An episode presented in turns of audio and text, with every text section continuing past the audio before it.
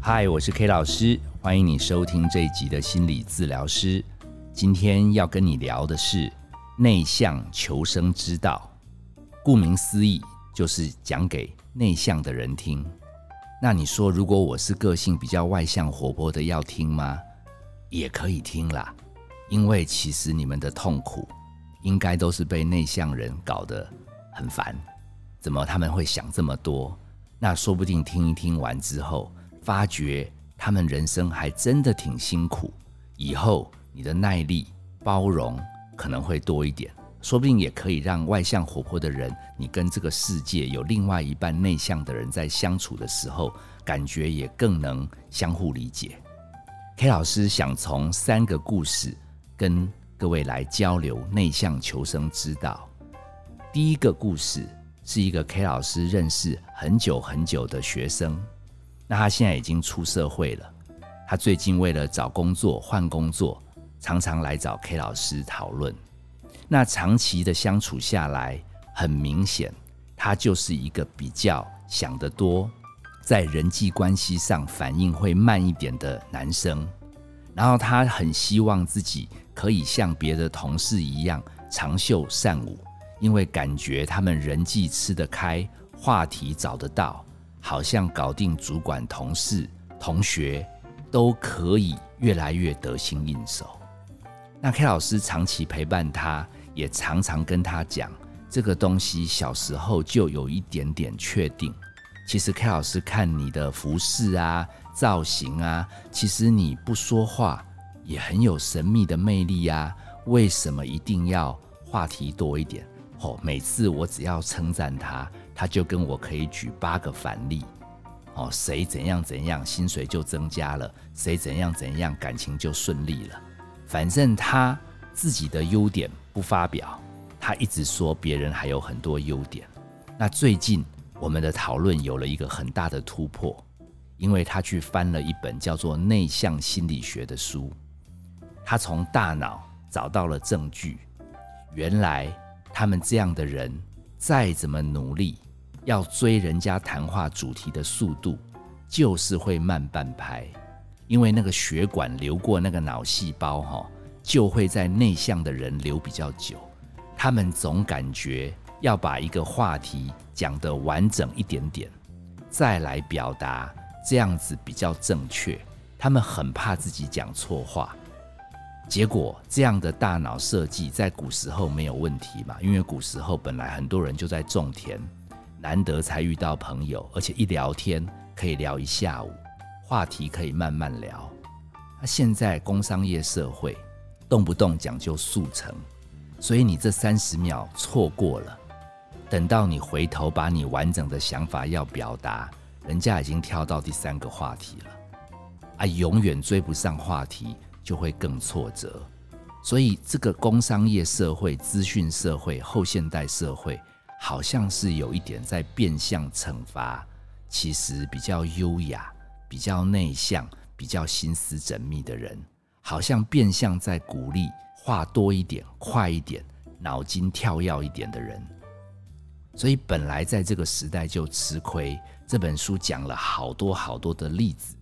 我说对呀，其实 K 老师本来就认为你生在这个时代很辛苦，可是其实你有很多优秀。我每次要劝你看，你就跟我讲八个人比你更棒，他就笑一笑，他说可能我也要慢慢看书。然后这些知识内化以后，我才能慢慢买单。K 老师，以后你也可以把这些东西做成一集，去跟大家分享，叫他们如果是内向的人，不用急着把自己变外向。其实这些特色，好好去发挥，默默做，反正懂得欣赏的人就会欣赏。OK，老师那时候眼泪都快流下来。安慰陪伴他十年，不如他静静的看一本书。原来内向的人要成熟，真的需要时间，而一旦稳定了，他们其实就不容易被动摇。另外一个，其实 K 老师也注意到，有少数的这样子的内向的人，他们最恶劣的情况是，就算找智商，就算翻书。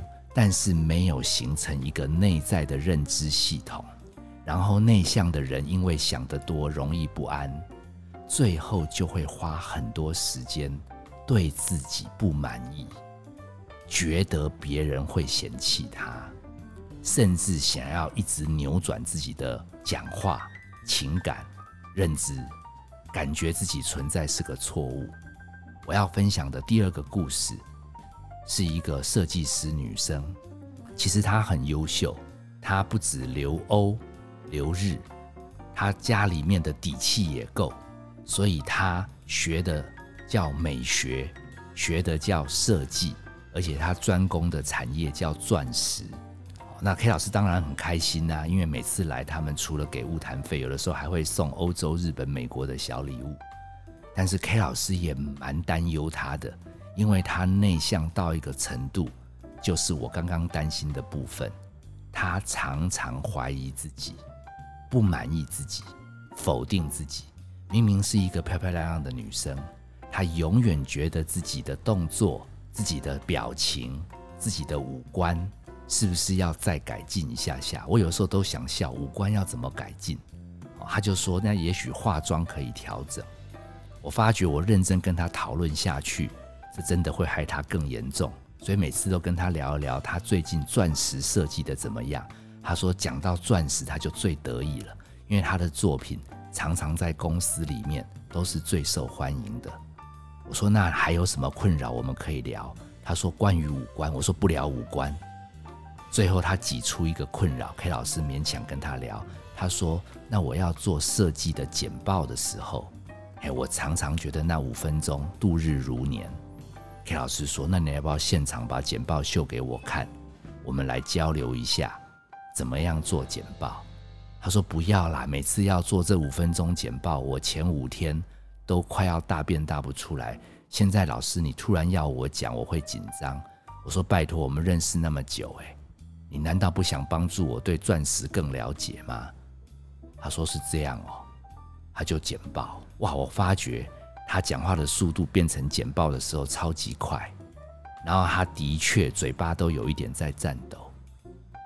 最后，K 老师忍不住说：“五分钟简报，为什么你三分半就讲完？”他说：“哈，我讲这么快哦，那这样也好啦，能够把时间赶快度过就好。”K 老师，你看我就是这么糟糕，我好紧张哦。刚刚我一度呼吸都快要喘不过气来了。我说：“那你刚刚有看我的脸吗？”他说：“为什么要看你的脸？看你的脸我会更紧张。”他说：“你有没有感觉 K 老师其实很想了解这个钻石产业，还有你设计的理念？”还有到底是日本学派还是欧洲学派？他说我完全没注意到 K 老师，你想知道这么多诶，我说我是不好意思问，因为我怕问了以后让你发现 K 老师对美学完全不懂。他也笑了，他说那 K 老师你可以问我吗？我说不是，我说简报的同时每一页你都看一看我，因为我好想可以更了解你的设计。我们再来一次好不好？他就摇摇头说：“不要了，刚刚都已经快要少了半条命了。”我说：“你再试试看，放一张投影片，就关怀我一下，看看我有什么不懂。”结果第二轮他在播的时候抬头看了我，我就很不好意思说：“那我问这个问题会不会太挫？”结果他超有耐心的。我发觉内向的人有一个特质，就是比较有爱心，比较有耐心。可能他们真的思虑比较慢一点，所以他们对于别人一时学不会，他们也比较包容。所以在这过程中，我们聊得蛮开心，他分享也蛮快乐。报告完毕，花了七分半，他愣住了，他说：“哇，怎么可以简报这么久？”我说：“因为你有真正关心听众。”其实 K 老师分享这一集，也是想跟。你对内向者好奇的人说这句话：既然人生已经注定是偏内向，与其对自己吹毛求疵不满意，不如把这个内向的这个耐心跟爱心的特质拿来关心其他有需要成长的人。说不定你们在关怀弱势，在关怀听友。你们其实是更有耐力的，而且解说的会更仔细。而且，如果你可以把在意自己表现好不好，转而是在意别人有没有收获，说不定你想很多的念头，你的脑袋就没有空一直注意自己呼吸对不对，讲话有没有字正腔圆，因为你全部的关心点是在被你帮助的人，这一点很重要。我其实能这样分享，是因为 K 老师本来其实在去演讲的时候也很有舞台焦虑。我是因为看了一个 TED 的演讲，他也是一个很焦虑的人。他说，只要他把心思注意听众、观众想听什么，有没有得到帮助，他就比较少心思觉得自己到底讲的好不好。其实 K 老师常常在麦克风这一头能够这样维持讲下去，也是靠着可以想着，如果这一集的节目能对我们心情有低落的人，或者被内向、想得多困扰的人有一丝一毫的帮助，其实 K 老师录这一集就会比较稳定、专注，最后可以成就这一集的完成，其实要归功于。在上上个礼拜，K 老师参加了一场新书发表会。没错，又是新书发表会。这次不是男生趴，这次是 K 老师的编辑。K 老师注意到，她是一个比 K 老师在内向五倍的女生。因为 K 老师跟很多编辑相处过，她是跟 K 老师最慢熟的一位。她对 K 老师的称赞总是淡淡的。甚至让 K 老师怀疑自己是不是这一篇写的没有很好，可是他那个称赞又会让我觉得他是超级用心的回馈，不是表面上好像说赞美我而已。我跟他的结缘，除了在投稿，还有初刊，其实更大的一个缘分是因为 K 老师其实大学在念心理系之前，曾经念过动物系。里面的渔业生物组，而这个编辑刚好他喜欢的是海洋的生物。他说他因为有一点内向，他甚至要坐船出海去潜水，他都会晕船晕车，很痛苦。可是他只要一进入没有浪的世界、没有人的地方，他发觉海底里面的每一个生物，他都可以很自在跟他们相处。不管里面有害羞的鱼，还是里面有外向的动物，他说他们都好有意思。我看他这一本书叫做《再浅一只气瓶就好》，我觉得内向的人一旦到了海洋世界，好丰富哦。他再也不用在意人类会有什么评价，而且这里面的海洋生物其实到底在想什么？其实我们人也不知道，可是内向的人因为念头本来就多，所以直接可以把这些海洋生物拟人化。看他的文章，我真的觉得什么叫做天分？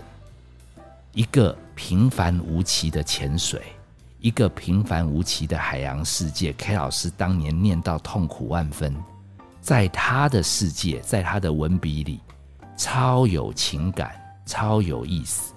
就算对海洋世界没兴趣的人看了都会着迷，所以其实 K 老师去听他的读书分享会，超开心的。而且我慢慢发现，他从以前的第一本书分享的时候，他说他好紧张，到现在他也不管我们到底有没有喜欢他的书，他就直接放弃了他的海洋生物小朋友，就像一个一个角落生物一样。他越分享的仔细，我就发觉全场听友通通都投入了海洋世界。最神奇的是，他亮出了他的招牌，有一个武器叫做比例尺。那个比例尺，他在照片显示给我看，K 老师才发现，里面每一张海洋生物的照片，原来都放大了好几十倍，甚至上百倍。